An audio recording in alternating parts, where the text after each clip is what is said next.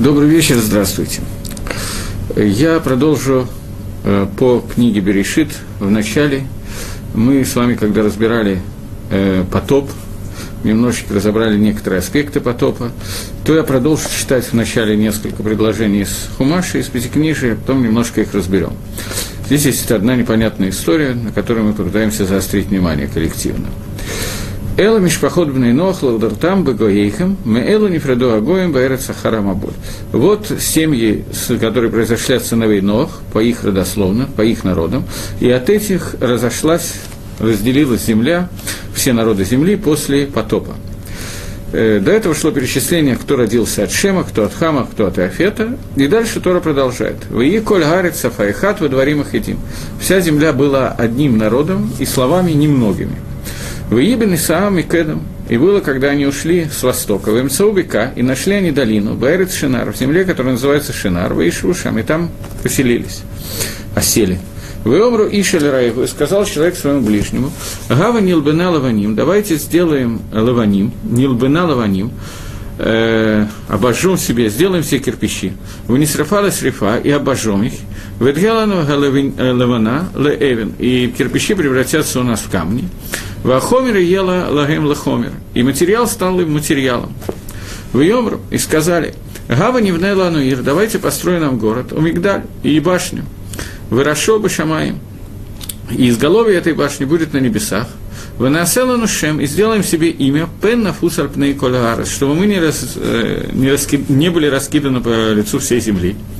Вейреда Шем и спустился Всевышний Лерот и Гаир, чтобы увидеть город, Веда Мигдаль и башню, а Шербанубный Адам, который построили люди, и сказал Йомар Гашем, Гена Амахат Васафай Хат, вот этот один народ и единый язык, лыкулам для всех, Везе Хилом ласот ата, лоева цермихем коля шерезим ласот. И вот если они что-то захотят сейчас сделать, то не станет для них невозможным сделать все, что они замыслили сделать. Гава нердава невела шамсватаем. Давайте спустимся и перемешаем такие языки. А шерло и шмеу иш сват раегу. Для того, чтобы не слышал человек языка своего ближнего. Ваефец э, Гашема там Мишам, и разбросал Всевышний их оттуда по, э, по лицу всей земли, вы их долули внутри, они кончили строить город. Алькен, поэтому, Караш Мабавель, это место называется Бавель, Кишам Балаль Гашем, потому что там Всевышний Балаль перемешал, э, сват, Всевышний, сват коль арец, язык всей земли, умешам офицем хашем альпней коль арец. И оттуда их э, э, разбросал Всевышний по лицу всей земли. Этот отрывок, кусочек, который нам рассказывает Тора про строительство Вавилонской башни. И здесь этот отрывок может вызвать сразу несколько вопросов. Вначале я хочу сказать, есть такое место Фаршат Гаазину, Шира, которую мы должны говорить, и Шира, которую мы говорим регулярно. И когда мы ее говорим, то в этой Шире, в этом отрывочке есть такие слова. Захор ему талам бейно, шнот дор вадор помни дни, которые были в мире между ними, э, из поколения в поколение. И в этом отрывке два раза употребляется слово «дор», «ледор», «вадор».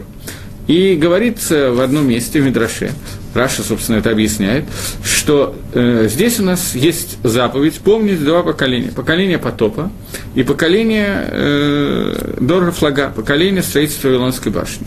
То есть есть две вещи, две причины, по которым мы должны помнить эти две вещи. И мы попытаемся разобраться в этих причинах. С потопом мы более-менее уже разобрались. И теперь попытаемся разобраться с Вавилонской башней.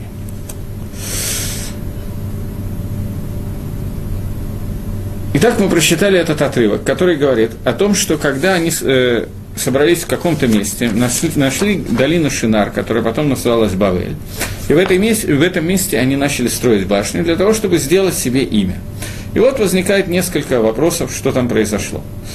И я думаю, что большая часть людей слышали известный очень Мидраш, потому что там было несколько групп людей, и я его приведу, хотя я на нем подробно останавливаться не буду, но есть несколько групп людей, которые участвовали в строительстве башни, и у каждой группы была своя цель. Одна группа хотела построить башню, на котором будет установлен идол, который будет сражаться со Всевышним. Другая группа людей хотела установить башню для того, чтобы подпирать небосвод, поскольку они считали, что Всевышний создал этот мир, но потоп, который пришел в этот мир всего 1657 лет после творения мира примерно, этот потоп, который происходит, происходит из-за того, что, люди, что Всевышний не может полностью управлять миром, и, соответственно, надо ему немножко помочь поддержать верхние небеса, верхнюю раки, чтобы оттуда не лилась вода. И третья группа э, людей, которые хотела сделать себе имя, чтобы не рассеяться. Три группы, которые по-разному кончили, у каждой из групп были свои проблемы, у каждой из группы был свои каванот. Но то, что объединяло всех этих людей, это цель, с которой они строили, цель каким-то образом вмешиваться в то, что творится в мире. А именно, что это означает –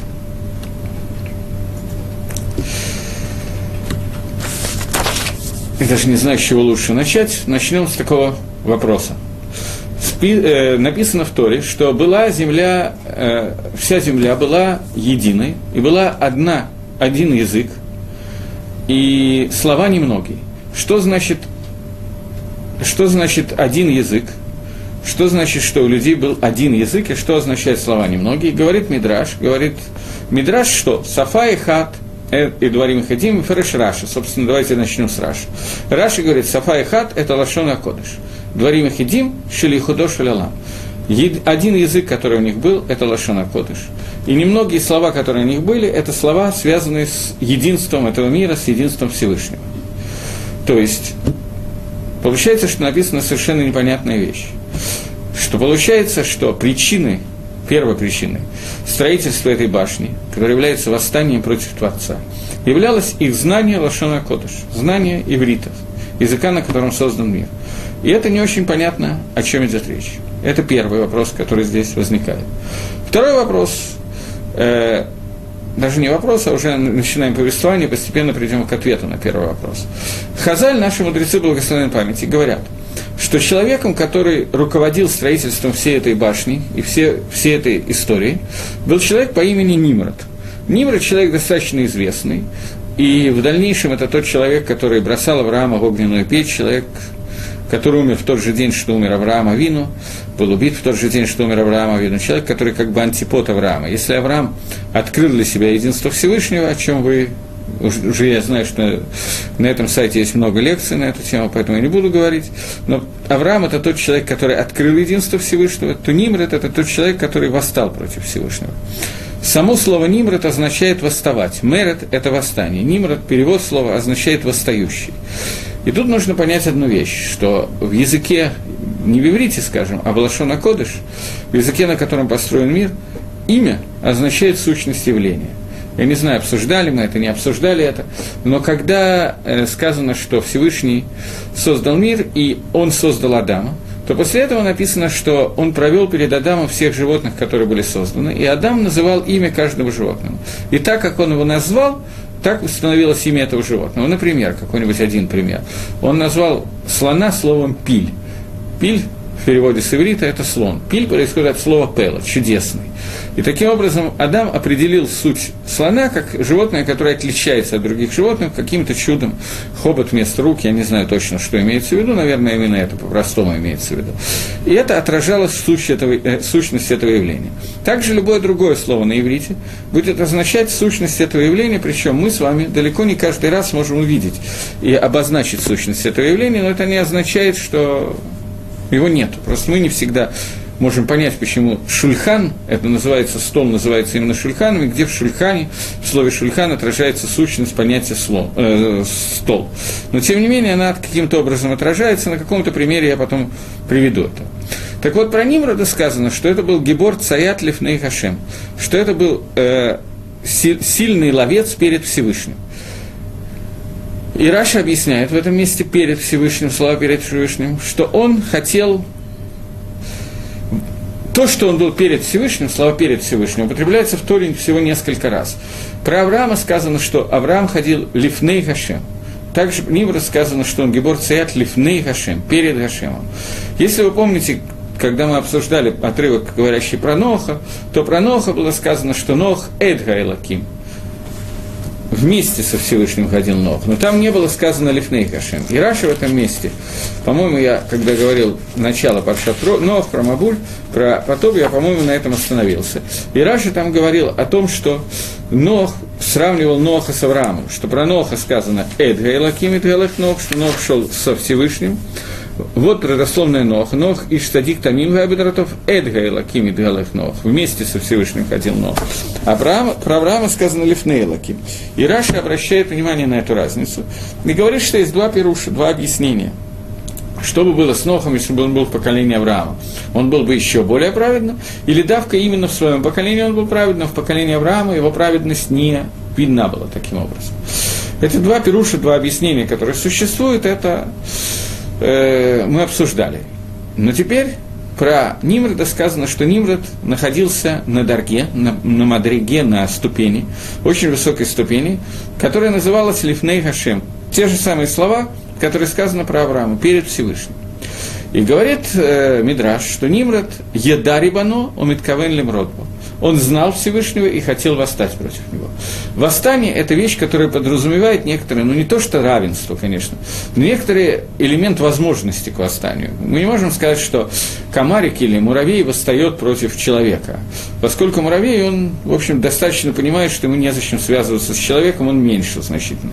Слон и моська, моська, правда, может лаять на слона, но, тем не менее, обычно восстание не происходит в той ситуации, когда не против чего восставать, когда уровни не равны. Нимрод ощущал себя на уровне, когда он находился на столь высоком духовном уровне, что он может что-то сделать по отношению к Творцу.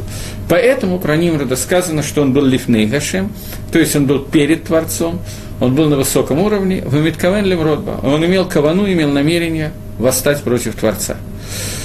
Это очень высокая мадрега, очень высокая ступень, и Благодаря этому возможно было делать какое-то восстание. Теперь мы попытаемся понять их каванот, их намерения и то, о чем идет речь. Возвращаемся опять к началу отрывка. Начало отрывка, который говорит о том, что «Вии коля арец сафаехату дворим ахидим». И была вся земля, это один язык и слова немногие. Раша приводит Мидраш, который говорит, что один язык – это лошен кодыш, слова немногие – это слова, которые миткавним, направлены лифней и худоша лалам, перед Всевышним, перед единственным, кто есть в мире. Что имеется в виду? Сейчас надо попытаться это разобраться, и это будет немножечко сложно. Я специально буду говорить немножко примитивно, в расчете на то, что вы сделаете на скидку на то, что я говорю примитивно вакована, с намерением говорить примитивно, потому что иначе я не знаю, как на эту тему говорить, и вы попытаетесь понять это немножко на более высоком уровне. Я возвращаюсь сейчас к моменту, который называется, начинается, с которого начинается книга Берешит. Вначале сотворил Всевышний небо и землю, земля была пустая и нестроена, тьма над бездной, сказал Всевышний будет свет, и стал свет. Э, когда Тора рассказывает о творении света, речь идет о первом дне, отделил Всевышний свет от тьму, и был вечер, и был утро, день один. Солнце, луна и все светила, миарот, были созданы только в четвертый день. В первый день существовал свет, который не был связан с тем светом, к которому мы сегодня привыкли. Может быть, электрический свет, я не знаю, но свет от э, Солнца, Луны и звезд был только начиная с четвертого дня.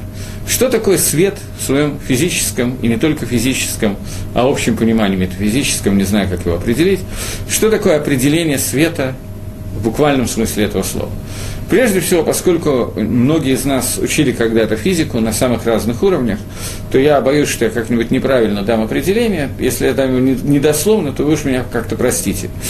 Э, вы знаем, что любое вещество, любой, любая вещь, которая существует, например, стол, который вот здесь вот находится, он отражает какой-то свет. И если мы возьмем спектрограф, то мы увидим спектр отражения этого света – спектроскоп, спектрограф, мы увидим спектр отражения этого света. То есть любое вещество, которое есть, оно излучает какое-то излучение.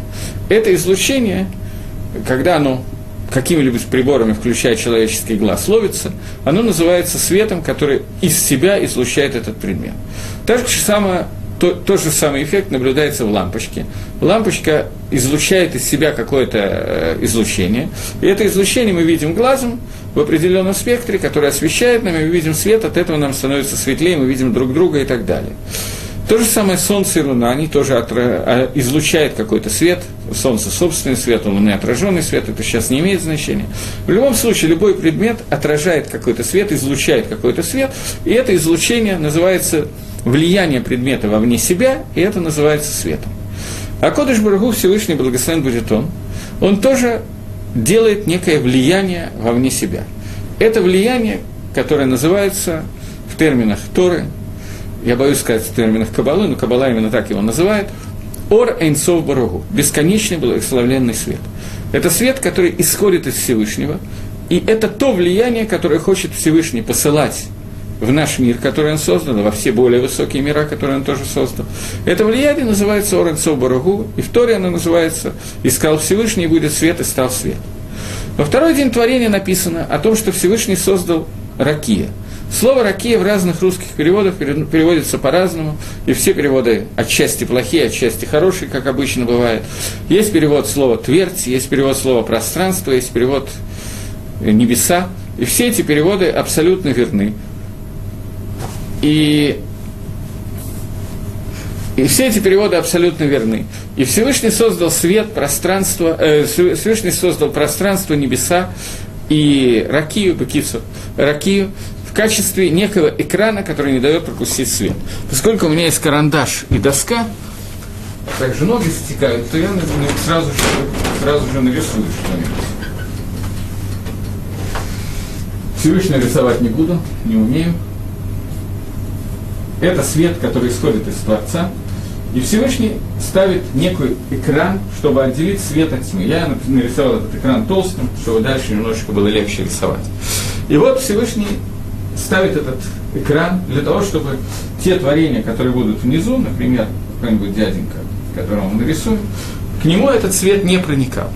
На четвертый день творения Акодыш Барагу творит в этом экране какие-то системы, грубо назовем их оптическими системами. Я, естественно, понимаю, что вы все понимаете, что лодаме машаль нимшаль клаль, что пример не походит на то, что мы объясняем абсолютно, но чтобы как-то начать представлять, потом немножечко будем лучше понимать, что я имею в виду. Так вот, получается некий, некая оптическая система, которая называется, допустим, Солнце, через которую этот свет, тот же самый свет проходит – и устремляется совершенно в другом виде, искаженной оптической системой, на в нижние миры. И то же самое Луна, которая маленькая светила, и много-много звезд, которые дают влияние на миры, и, соответственно, все это вместе каким-то образом оказывает влияние на миры. И это влияние хорошо или плохо, не знаю, но каким-то образом описывают астрологи, когда э, с помощью предсказывают нам будущее, с помощью того, что они смотрят, в какой момент какая звезда как влияет, Солнце, Луна и все звезды, которые они могут, основные, которые оказывают влияние. И в результате этого они могут определить, что происходит с данным человеком через какое-то время. Наука это называется астрологией. Я не говорю сейчас про то, что сегодня кто-то умеет, не умеет, делает вид, что умеет. Я говорю про то, что про, про амити, про истинность этого, этого понятия. Действительно, когда мы знаем, какое влияние Всевышний через ракию пропускает в нижние миры, мы можем определить каким-то образом это влияние, как оно пойдет дальше. Теперь э, я просто приведу пару примеров этого влияния, этого влияния, потом я еще раз встану и буду э, рисовать что-нибудь, но пока я сяду, если можно. Я приведу один-два пример этого, примера этого влияния. Начнем с примера такого. Пример, который общеизвестен. Когда Тора рассказывает о том, что приходит э, к фараону некоторое количество хартумей паро. Хартумей паро – это означает жрецы фараона. Они приходят к фараону и говорят о том, что, э, о том, что звезды открыли нам такой факт, что через некоторое время должен появиться человек, который вывезет э, евреев из Египта, окончит еврейское э, рабство, и Амисраэль сможет выйти из Египта. Известная история. Дальше нам рассказывается о том, что фараон приказывает бросать детей в реку. И Мидраж говорит две вещи. Во-первых, Мидраж говорит, почему именно бросать в воду. Потому что Хартуме и Паро сказали, жрецы фараона, астрологи, я не знаю, как их лучше называть, они сказали, что звезды показывают, что человек, который должен вывести евреев из Египта, он получит свое наказание через воду. И это действительно было так. Маширабейну через много-много лет после этого получает свое наказание из-за Мэйма Рева, из определенных событий, которые связаны с водой. Но это не, не было никак связано с тем, что его бросали в, в Нил. И тем не менее, его предлагают бросать в Нил по той причине, что э, Хартуме и Паро видят, что его наказание придет именно через воду. Это первое.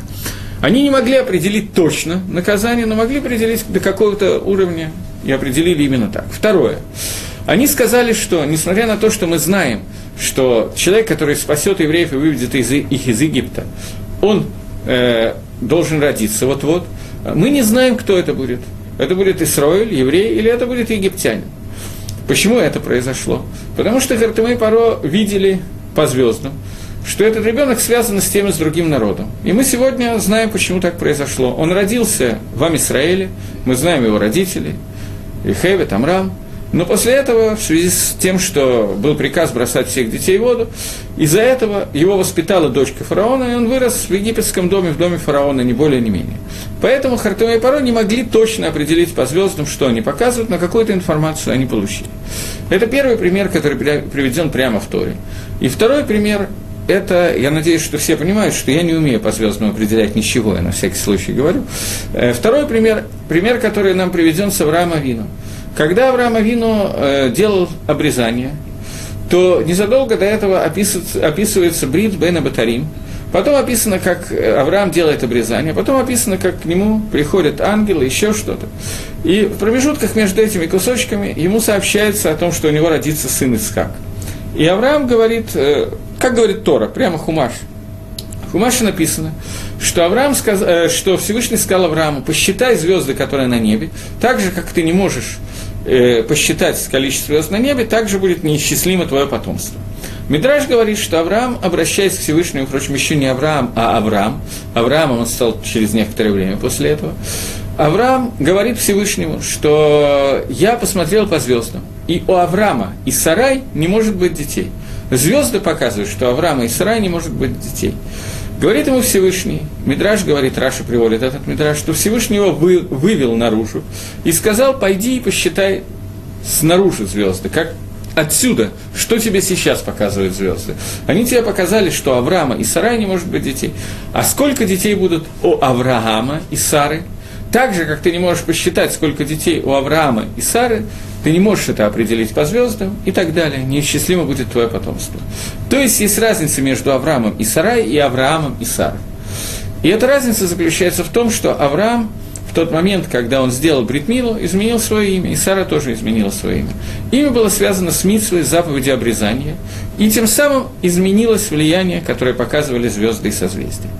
Теперь, чтобы немножечко как-то пояснить это, я хочу спросить, не спросить, наверное, вы сами знаете, вернее, подчеркнуть, что на иврите есть такая вещь, которая называется поздравлениями. Как слово, как поздравляют на иврите, когда свадьба, рождение, обрезание и так далее, то принято говорить словосочетание, которое звучит «мазаль тов». «Мазаль тов» обычно переводят на русский как «поздравляю». Слово «мазаль» – это перевод слова «мазаль» на русский язык, это созвездие, «тов» – это «хороший» пожелание хорошего созвездия. Другими словами, когда происходит какое-то событие, мы желаем, чтобы это событие произошло под хорошим созвездием, то есть влияние, которое эти звезды и созвездия окажут на человека, чтобы эти влияния были хорошими, позитивными или негативными. Это то, желание, то пожелание, которое мы говорим, когда происходит какое-то событие. Слово «мазаль» происходит от слова «нозель», «нун», «заин», «ламит», корень этого слова. «Назила», «нозель» – это то, что течет. Мазаль – это Маша нозель минашамай. То, что стекает сверху, то, что стекает, то, что не зависит от нас, от нашего поведения и так далее. Вещи, с которыми мы никак не связаны, зависит исключительно от положения звезд и созвездий. Это вещь, которая называется мазаль. Когда мы говорим мазальтов, это значит пожелание хорошего созвездия, то есть то, что стекает, то влияние Творца, которое он посылает на мило-мало, сверху. Это наша просьба, чтобы это пожелание выглядело наиболее благоприятным, наиболее хорошим. И это пожелание мазальтов, о котором мы говорим. Мазальтов. Мазаль. Теперь э, это понятие астрология. Есть такая гемора, гемора в трактате «Шаббат», которая говорит о том, что Мазалот не влияют на Амисроэль. Он влияет они влияют на народы мира, но не влияют на Амисроэль. Это Гемора надо понять, потому что не имеется в виду, что влияние полностью отсутствует. Имеется в виду, что это влияние как-то иначе действует, немножко иначе работает и так далее. Попытаемся определить это, но вначале я приведу две Гемора. Гемора номер раз. Два астролога, которые находились два астролога, которые находились в каком-то городе, находились у ворот города и э, хвастались по поводу своих знаний астрологии, своих знаний того, как можно определить что-то по звездам. Вот один из них говорит, что произойдет с этим человеком, другой говорит, что со вторым человеком и так далее. Наконец они наткнулись на какого-то человека, который выходит из города, и один из них говорит другому, что этот человек не может дожить до глубокой старости, он умрет и умрет сегодня. Второй говорит, что да, он умрет сегодня, его укусит змея. Они решили проверить свое э, знание и дождаться вечера и посмотреть, что будет с этим человеком. Они дождались вечера, и вечером этот человек, живой и здоровый, возвращается домой после тяжелого трудового дня, он работал дровосеком, с вязанкой дров на одном, на одном плече и топором на другой плече.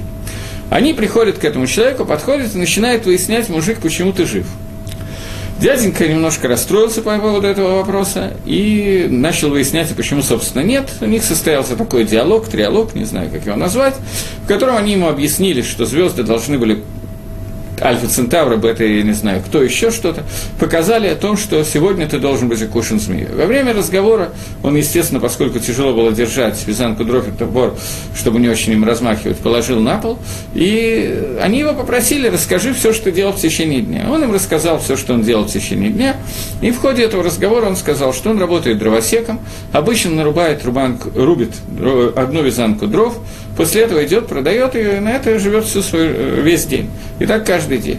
Но в этот день к нему подошел бедняк, попросил сдоком. У него не было денег, чтобы выполнить миссу сдоки. Он вместо денег э, дал ему вязанку дров, нарубил себе другую вязанку, и поэтому так поздно идет домой.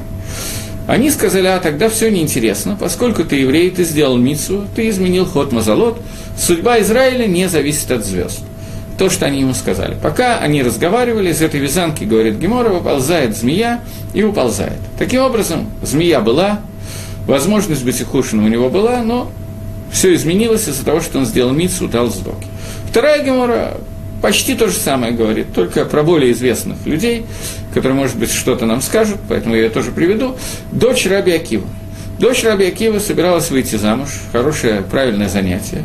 И вот, когда она выходила замуж, я не очень точно представляю, как заказывались свадебные залы, рестораны, кеттеринги и так далее во время Раби Акива и ее дочки, но у меня есть сильное предположение, что, тем не менее, там было много народу, Раби Акива был к этому моменту серьезный, признанный Талмитхохом, одним из руководителей поколения, думаю, что народу тьма пришло к нему на свадьбу, но не знаю точно. Во всяком случае, во время приготовления к свадьбе, они э, все домочадцы Рабиакива были очень заняты приготовлением свадьбы. Невеста тоже занималась приготовлением к свадьбе. Она наряжалась, одевалась, фату мерила. Фата – это такая штучка, которую бетулот, девушки, которые выходят замуж, надевали. Я не очень точно представляю ее строение в то время, честно говоря, в наше время тоже не очень. На лицо надевается такая вот как бы белая марлевая не знаю, как ее назвать, что это такое, ну вот закрывается лицо. И это втыкается какими-то заколками в прическу, которая на голове. Более подробно я не очень знаю, не присматривался. Но в это время, когда э, произошли события, о которых я сейчас буду говорить, то дочка Раби Акива примеряла эту фату для того, чтобы быть готовой к тому, чтобы идти на свадьбу. И в это время пришел какой-то бедняк и стал стучать в ворота и просить, чтобы ему дали сдок. Все были очень заняты. Самая свободная, кто оказалась в этот момент, была невеста. Она пошла дать ему сдоку.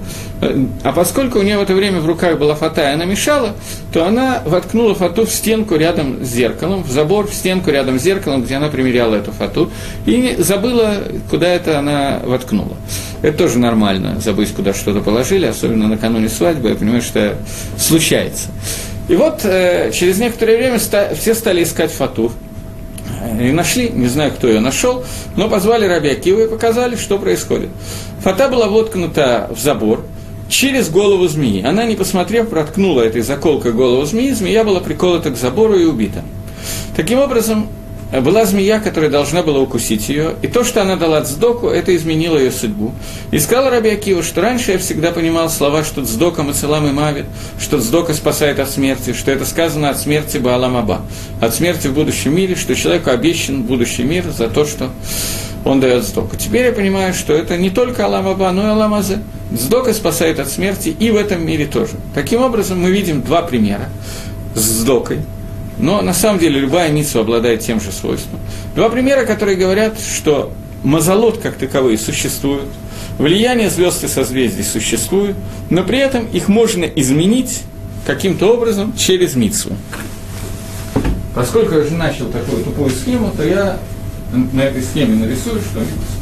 Когда человек делает какую-то митсву, то влияние, которое от этого света приходит – оно во много раз превышает влияние всех звезд и созвездий, и каждая из 612 мецвод, которые у нас есть, она связывает нас с тем светом Всевышнего, который идет, пробивая эту раки, пробивая эту твердь и приводит ее в гораздо больший уровне, чем звезды и созвездия, и аннулирует влияние звезд. Таким образом, мецва, которую мы делаем, она приводит к тому, что мы устанавливаем новый способ влияния на мир и тем самым битулируем, аннулируем, приводим к мелким неприятностям вот все звезды и созвездия, которые существуют. И это та фраза Гемора, которая сказана о Маршмуэль, Эйн Мазалля Израиль, судьба Израиля не зависит от звезд. У Израиля нет Мазали. Э, я не полностью, естественно, эту тему осветил, поскольку это сейчас не так принципиально, но то, что я хотел, я осветил. Это то, что называется астрологией. Теперь мы коснемся нового аспекта аспекта значительно более неприятного, а именно, что у человека есть возможность каким-то образом, в двух словах мне придется сказать, каким именно, повлиять не путем исполнения заповедей, а другим путем, повлиять на это влияние, которое дают звезды и созвездия, а именно сделать какое-то, не знаю, как это назвать, не молитву, какое-то воздействие, которое возможно сделать на звезды и созвездия, и изменить то влияние, которое они дают, направить их в другую сторону, чтобы влияние каким-то образом было изменено и так далее. Это авойда, это работа, которая называется Авадат Кахавим Мазалот, служба звездными созвездием, и на русский язык оно переводится словом идолопоклонничество. Есть два слова на рус, на иврите, которое отражает русское слово идолопоклонничество. Это Авада Кахавим Мазалот, служба звездными созвездием, или Авойда Зойра, идолопоклонничество, чужое служение. И то, и другое слово частично э, помогают нам понять, о чем идет речь. Э, Авойда Зойра означает, что это служба, которая названа чужой. Не то, что в ней совершенно ничего нету. Ей можно воспользоваться и получить какие-то результаты, не дай бог. Но это служба, которая чужая, запрещенная Всевышним. А Вадат Кахамим Мазалот описывает технику этой службы. То, что человек может воздействовать на то влияние, которое посылает Всевышний на землю, не молясь самому Всевышнему, не обращаясь к Творцу, а воздействовать именно на, на посредников, которые это делают, и через этих посредников достигнуть какого-то влияния.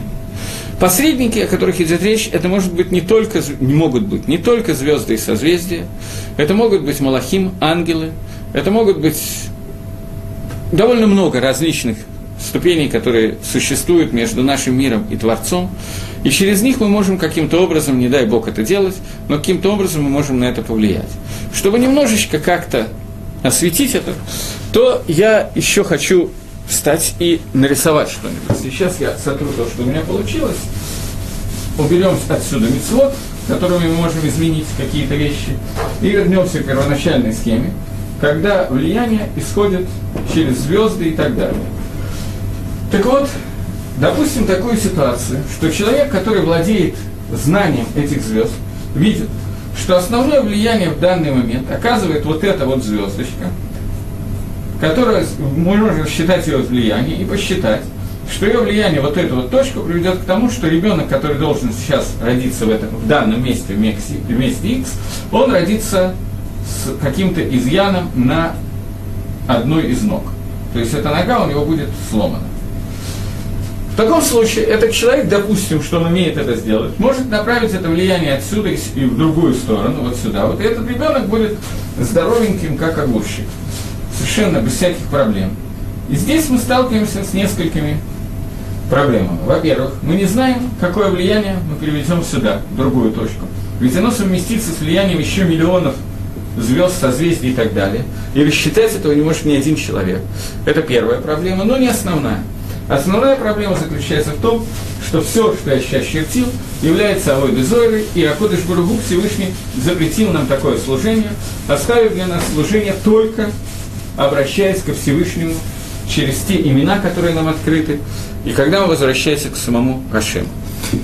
Когда был создан мир, идолопоклонничество возникло через несколько поколений, в поколении, когда люди стали забывать Всевышнего и стали, увидели, что можно каким-то способом влиять не на самого Творца, который делает то, что он хочет, а каким-то образом влиять на различные схемы звезд, созвездий, других идолов. Сегодня идолопоклонничество, безусловно, тоже существует в значительно меньшей степени. Об этом тоже, может быть, мы как-нибудь поговорим, но оно существует, тем не менее. В тот момент, когда, о котором мы сейчас говорим, когда строители Вавилонской башни начали строить башню, то они пользовались Лашона Кодыш. Вся земля была Сафа и Хат во дворе Махадим. Единым языком и словами немногими. И Сафа и Хат – это Лашона Кодыш. Что означает Лашона Кодыш? Лашона Кодыш – это язык, на котором Всевышний сотворил мир. Язык, на котором Адам решен давал имена всем понятиям, всем животным и так далее. То есть Адам решен ведь просто угадывал, определял, не знаю каким способом, суть этого явления – но имя, как таковое, отражающее сущность этого явления, безусловно, давал не он, а давал Акодыш. Теперь нам надо понять, что означает сущность этого явления. Шем. Имя на иврите – это Шем. Я извиняюсь, что я все время что-нибудь пишу, но ничего страшного, я думаю. Шем. Шем – это понятие имени. Оно означает настоящее имя. Не то, как мы его понимаем, не то, как мы его пишем, произносим. Означает суть явления – когда мы говорим, что этого человека зовут Хаим Рабинович и так далее, другими словами, мы, сами этого не понимая, объясняем его сущность, его суть. Его суть – это вот здесь вот надо такой скользкий момент попытаться понять более серьезно, что такое сущность любого человека, любого предмета, любого творения. Любое творение, которое создано Всевышним в этом мире, которое мы сейчас видим здесь, это любое творение, оно связано за Кодыш Баругу через Малахим, через ангелов, которые руководят этим явлением. Говорит Мидраш, что нету травинки, которая растет на земле, пока Малах, который ангел, который за нее отвечает, посланник, связующий звено между этой травинкой и Всевышним, не стукнет ее и не скажет ей «гдаль», не стукнет ее и не скажет ей «расти».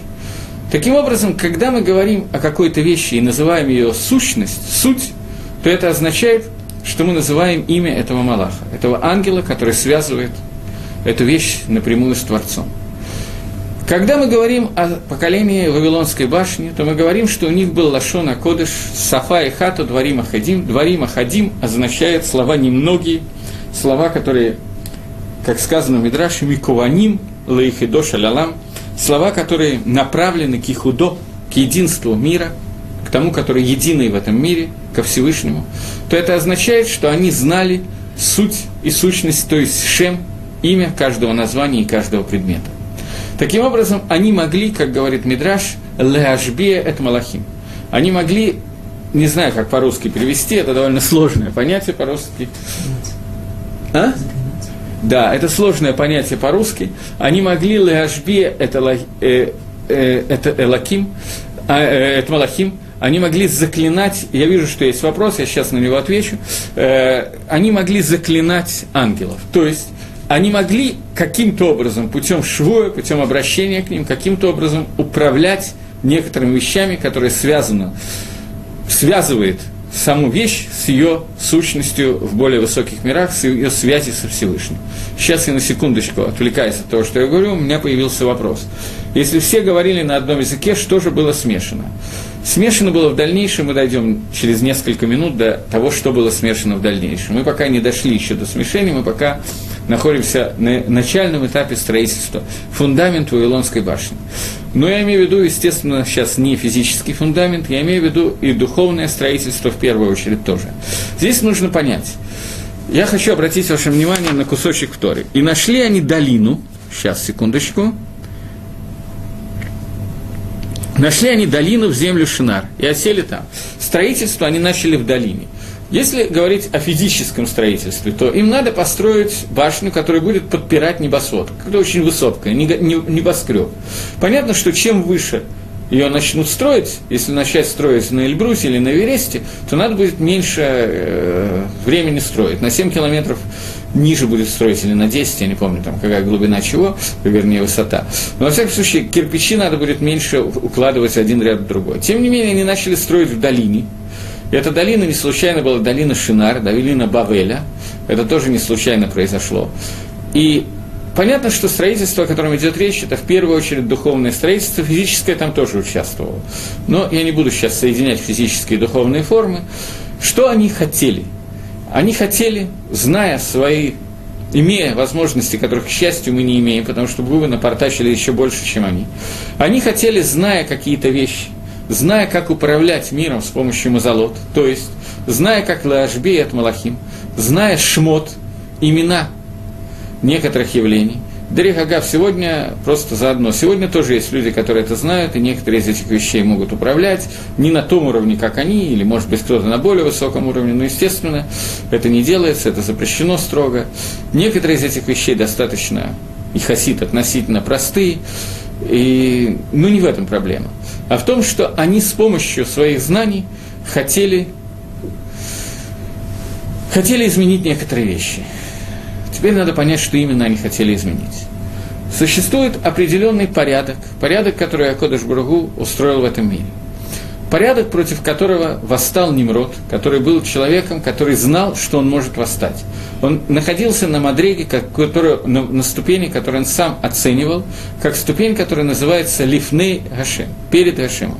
То есть понятно, что он не ощущал себя равным Всевышнему, он был достаточно умный человек, завоевал доверие всего поколения, но он ощущал, что есть вещи с помощью своих знаний, которые он мог, может достигнуть.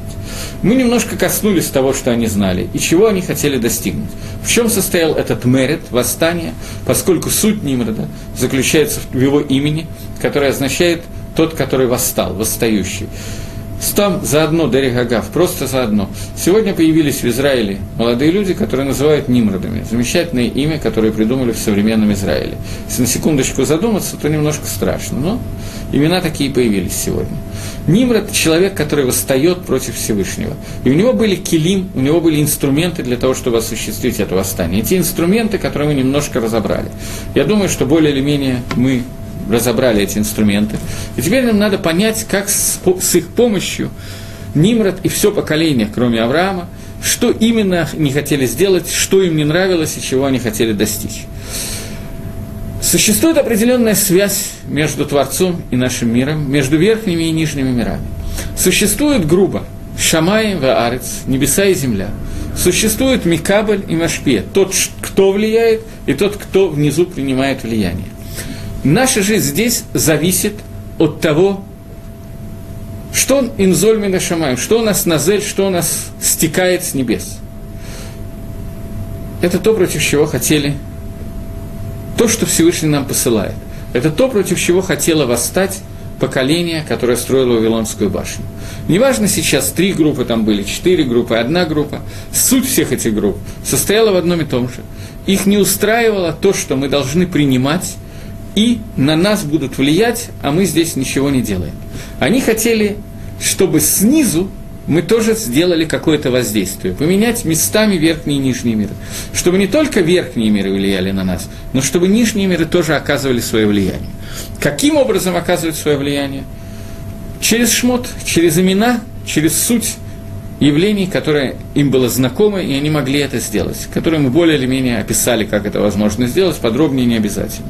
И вот для этого строится эта башня, башня, которая мигдаль, которая имеет своей, своей целью – сделать так, чтобы мы снизу могли вырастить что-то, дойти до небес, небоскреб, чтобы мы поднялись на небо, чтобы мы снизу превратились в верхние миры, чтобы мы влияли, а не получали влияние. Это цель строения этой башни, несмотря на то, что было несколько групп, которые участвовали в этом строении. Теперь я отвечу на вопрос, который меня спросила Авигаль. Все говорили на одном языке, что было смешано. Суть состоит, смешение состоит в том, что от них было забрано то знание, о котором мы сейчас говорили. Когда Всевышний сказал, что поскольку все говорят на одном языке, то если они какую-то глупость затеют, то для них будет, не будет ничего невозможного. Поэтому надо эту ситуацию изменить. От них было забрано знание, основные части знания, вот этих вот шмот, этих названий – имен, которые отражают суть явления, и они больше не могли, от них забрали те инструменты, с помощью которых они могли работать. Понятно, что это я говорю только на одном уровне, и мы знаем, что есть 70 граней у Торы. Простое объяснение состоит в том, что до того, как э, Всевышний смешал все языки, то Каждый из них разговаривал на своем языке, было 70 языков, 70 корней языков, и они разговаривали каждый на своем языке, и кроме этого знали еще один общий язык, Лашон Кодыш, и Всевышний забрал у них знание Лашон Кодыш, и у каждого из них остался только свой язык. Это никак не противоречит тому, о чем я сейчас говорю. Это простой смысл и более глубокое понимание, но они связаны, они сливаются вместе. Поэтому то, что произошло, когда Всевышний смешал эти языки, это то, что у них был забран Лашон Кодыш – он исчез от них как класс, не как иврит, иврит, может быть, они и знали, я не знаю, но как Лашона Кодыш, с помощью которого можно воздействовать на миры, это перестало быть возможным. И таким образом строительство башни перестало иметь какой-то смысл, и они были рассеяны по всей земле и разошлись. Теперь я хочу обратить ваше внимание на несколько вещей. Первое. Место это названо в Торе Бавель. Бавель, потому что там Всевышний Балаль смешал языки. Дело в том, что Мидраш в Торе действительно Бавель появляется первый раз в этом месте, но Всевышний, э, слиха, но в Мидраше оно уже встречается до этого один раз. Мидраш говорит о том, что после того, как был потоп, который был за 1650 лет до, опис, до описуемых сейчас событий, во время потопа, когда вся земля была залита, есть мидраж, что вся земля, кроме Ерицисройль, так говорит, это Махлок с Раби Йохана на Иришлакише, это Мидраш приводится в Геморе Рожешона, что было, был или не был потоп в Эрицесройль, и в Сангедрине тоже, э, но э, это спор между Раби Йохананом и Иришлакишем. Э, это сейчас даже не так принципиально. Даже если в Эрицесройль был потоп. Тем не менее, вопрос, который возникает, что, что стало со всеми вот этими вот людьми, животными, растениями, которые были затоплены в течение года, сожжены дотла и затоплены и так далее. Что стало с этими остатками? И Мидраж говорит, что они были все снесены потоп, потопом, потоком, когда потоп кончился, кончился в одно место, где они были перемешаны. Место, где они были перемешаны, называется долина Шинар – то есть та долина, в, котором они, в которой в дальнейшем, через 1657 лет после этого, они стали строить Вавилонскую башню. Та долина Бавеля, Бавель на иврите это пере, перемешивать, лив, ливал, ливлоль перемешивать. Бавель, корень бейтламит означает перемешение. И вот в то место, где в дальнейшем смешались языки, и там строилась эта башня, в то место были снесены остатки потопа, остатки всех вещей, всех органических соединений, где Всевышний их смешал. Э, там на простом языке, на простом понимании Торы, не исключено, что именно э, поэтому там так много нефти сегодня в этих местах, потому что вся органика, которая была, была снесена именно туда. Но я не уверен, что это так, это просто такое наблюдение, вскользь. Так вот, э, слово «бавель» называется то место, где все было смешано. И это смешение, это смешение, которое потом тоже будет иметь какое-то определенное значение. Сейчас просто коснусь его, я не буду, поскольку не очень есть время, я не буду на этом останавливаться. Но Талмуд Бавли, Вавилонский Талмуд, был написан именно в этом месте. Тот Макор, тот источник Тора Шабальпе, источник устной Торы, которым мы все живем, который является сутью вообще всей Торы, всей, всего лиму Торы, всего изучения Торы сегодня, он называется Талмуд Бавли по двум причинам. Во-первых, потому что он был написан в Бавеле, и во-вторых, потому что в этом Талмуде все перемешано. Есть письменное, устное Тора, одно мнение, другое мнение, споры. И вот из всего этого мы вытаскиваем крупицы, из которых мы строим свои знания. Поэтому он тоже называется Талмуд Бавли, и он был, бы мог быть создан только там, где за много лет до этого пытались создать Вавилонскую башню. То есть Маком этот, место это, имело значение не просто так. Они действительно выбрали себе место, место, которое идеально подходили для этого. Новый вопрос, правильный вопрос, я э, не, неправильно сказал. Все поколение, я сказал, что все, вы сказали, все поколение, кроме Авраама. Что делал Сим, Шем? Он еще жил тогда, имел знания о едином Творце. Э, я утрированно сказал, кроме Авраама. Были и Шем, и Эвер, и еще некоторое количество, которые не участвовали в этом строительстве. Авраам просто в это время находился в месте, где находилось это строительство. Шем находился немножко в другом месте в районе, который в дальнейшем будет находиться, Малки Цедек, Шем – это Малки Цедек, у него есть еще одно имя, и он жил в месте, которое в дальнейшем получило название Иерушалай. Авраам в этом месте находился прямо в том месте, где строила башня, и был, ему было предложено это строить, и он отказался. Шем находился в другом месте, он даже не дошел до места строительства, но э, спрашивающий представитель абсолютно прав. Абсолютно. Э, дальше возвращаемся к, к чему я только уже забыл, к Бавелю. Так вот, не случайно Талмуд Бавли писался, составлялся и учился именно в том месте, где строилась эта башня. Строители башни Нимрат и Компани выбрали место, которое идеально подходило для этого строительства. И для того, чтобы понять, почему оно идеально подходило к этому строительству, я должен привести еще один мидраж. Я его приведу чуть позже. До этого я хочу чтобы мы поняли такую вещь. Магараль пишет, Магараль пишет, я, в общем, этого уже коснулся, просто заострить некоторые аспекты. Магараль пишет, что надо обратить наше внимание на то, что башни, которые они строили, должно было быть по плану «Рашо магия лешамай». Э, вершина достигала неба. Что значит вершина достигала неба? Э, сейчас, одну секундочку.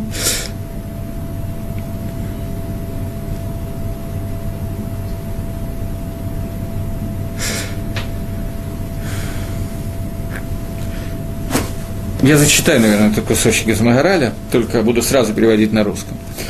Рашо Магея Шамаем, из головы вершина башни должна достигать неба. Каванатам, их кавана, их намерение. Шиишпи Аллахем Тава Бехрех Бекох Шиушмата. Их намерение было такое, чтобы Тава, добро, которое исходит от Всевышнего, доходило до них Бехрех обязательным путем, Бекох Шиму Шматав, через использование имен – Афим лога и тавим, даже если поведение, которое было внизу, не было хорошим поведением. Кигайроцим, поскольку они хотели, лалехат беширулутам либам лара, идти так, как ведет их сердце к козлу, Велога Йорацим лиштабет души. И не хотели они подчинить себе к душе святости. Кицарих Торах Гадоль Лисагеф Ацма Витавада Хомер. Поскольку необходим огромный труд для того, чтобы подчинить себе себя желанием своего материала. Это Магараль. Магараль, но, как выяснилось, я забыл об этом. Магараль, я просто вижу, что здесь цитата, это цитату, которую Магараль переводит из книги Зогар просто. Но это кусочек я просто Зогар не читал, я читал это Магараль, соответственно, Магараль это приводит от имени книги Зогар. Таким образом, мы подчеркнули то, что я хотел сказать с самого начала. Мораль подчеркивает, что их кавана была не подчиниться к душе и святости, не заставить себя жить по тем законам, которых от нас требует Всевышний, и получить те же самые результаты без труда, более легким путем, не подчиняя себя идее Творца. Для того, чтобы это немножко яснее понять, то я хочу обратить ваше внимание вот на что. Опять обращаемся прямо к Хумашу, к. И сказали человек своему ближнему, давайте нилбанелова нимва не срефа срефа. Давайте делать себе кирпичи и обжигать их, и будет у вас, вам эти лавана, эти кирпичи, леэвин, вместо камня, ваахомер гаялахем лагем лахомер. А материал стал им материалом. Мы с вами, когда обсуждали потоп, то обсуждали тоже Магараля, который говорит о том, что весь мир создан в виде хомера, материала – и человек должен этому хомеру, я имею в виду сейчас как самого человека, он тоже создан в виде хомера, в виде материала, и он должен придать этому хомеру цуру, придать этому хомеру какую-то форму, ту форму, ради которой он создан.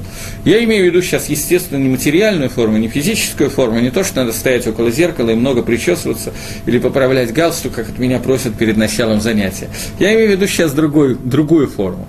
Форма, о которой я говорю, это духовная форма. Духовная форма кавана имеется в виду намерение, что человек создан для того, чтобы подчинить себя воле Творца, для того, чтобы весь нижний мир получал того, которое хочет ему дать Всевышний, добро, которое хочет дать Всевышний, через мицвод и через свое поведение. В тот момент, когда мы отказываемся это делать, мы строим башню, башню Бавеля, когда мы смешиваем верхние и нижние мира, мы смешиваем ему их на том уровне, что э, это смешение приводит к определенному результату. Сейчас я попытаюсь объяснить результат мы смешиваем понятия, то, что мы принимаем, и то, что нам дается, и мешаем дающие и принимающие, то есть посредством знаний шмот, знаний имен, которые на тех малахим, тех посредников, которые на нас влияют, мы вызываем то влияние, которое нам хочется, без того, чтобы мы для, этого сделали, для этого сделали то, что нам от нас требуется. Таким образом, мы смешиваем два мира. И хомер, который мы делаем – хомер, который у нас был, для того, чтобы создать из него цуру, материал, из которого мы состоим, которому мы должны придать цуру, мы оставляем в виде материала. И Тора говорит об этом, говорит Магараль, такими словами. И станут у нас, у них стали кирпичи камнями, а материал стал для них материалом. Что значит материал стал для них материалом? Вместо того, чтобы придавать материалу цуру, форму, они перестали это делать, это перестало быть необходимым посредством тех шмот, которые они знали, и возможности все левалель, все смешать. Извините, не совсем понял насчет иврита и лашон кодыша. Это не одно и то же? Нет, это не одно и то же. Иврит – это современный язык, Современный язык, который создан на основе Лашон Кодыша, создан на основе языка, которым создал мир, на, язык, на основе языка Торы – Хотя многое там, конечно, изменено, чтобы взять какие-то новые названия и так далее. Например, в Лашон Кодыше слово «хашмаль», которое в современном иврите существует, как э, электричество переводит, э, в Лашон Кодыше это обозначает совершенно другое понятие и так далее. Но здесь, э, здесь не основное это то, что иврит и Лашон Кодыш отличается тем, что это Лашон Торы и современный язык. Я говорил немножко о другом. Я говорил о лашон кодыше, как о языке, на котором существует понятие, как шмот, понятие э, того, что мы понимаем, что такое суть явления, и понимая суть этого явления, одновременно с этим мы можем воздействовать на это явление. Это можно только зная Лашон Кодыш, зная Шмот, имена, на которые мы воздействуем. Это то, что я имел в виду. Я, судя по всему, не успею закончить полностью урок, но каким образом можно поменять свое имя, чтобы поменять свою судьбу? Э, это очень сложный вопрос. Я думаю, что я сейчас не смогу ответить на этот вопрос. Может быть, на следующем занятии, потому что просто у меня есть три минуты и не хватает времени на ответ на вопрос. Так вот, теперь мы коснулись и немножечко и немножечко более или менее начали понимать, что произошло во время строительства этой башни. Теперь я хочу обратить ваше внимание на такой мидраж. Поскольку времени мало, я просто скажу его, даже объяснять не буду. Мидраж, который говорит о том, что «И пришли они в место, которое называлось Шинар, и построили там Ир». Сейчас, давайте я найду это в Торе все-таки. Э,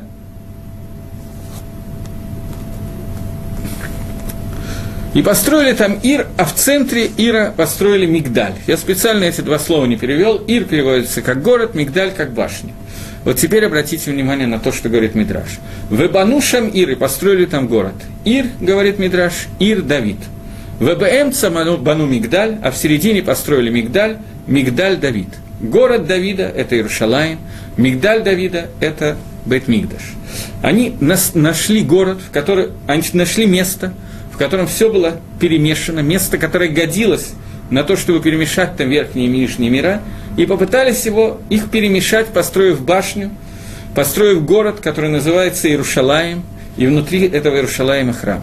Что такое Иерушалаем? Иерушалаем происходит От слова Видраж говорит, Иерушалаем – это место, где Минашким Шамай Варес, место, где целуются, соединяются, объединяется небо и земля, место, где объединяется верхний и нижний мир.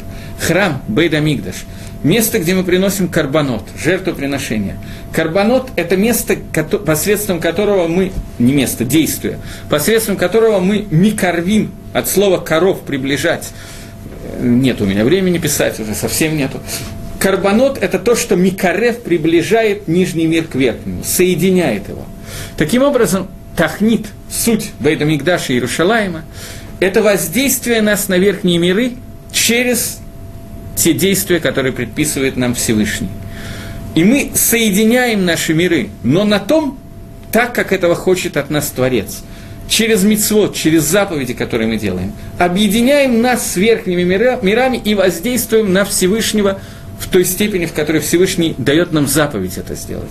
Они хотели заменить Бейт Мигдаш, заменить Иерушалаем своим воздействием. Воздействовать снизу вверх возможно, и это заповедь Творца, для этого мы созданы в этом мире. Но они хотели воздействовать не так, как хочет Творец, а так, как мы захотим. Использовать наши знания для того, чтобы, не меняя своей цуры, оставаясь хомером, оставаясь недоделанным материалом, получать ту таву, которую хочет Всевышний. И для этого воздействия они делали то, что называется Бавель, они делали билбуль. На этом мы зак... э, на этом я думаю, что мы должны закончить, судя по времени, которое здесь у меня загорелось. Вот, до новых встреч в эфире, до свидания.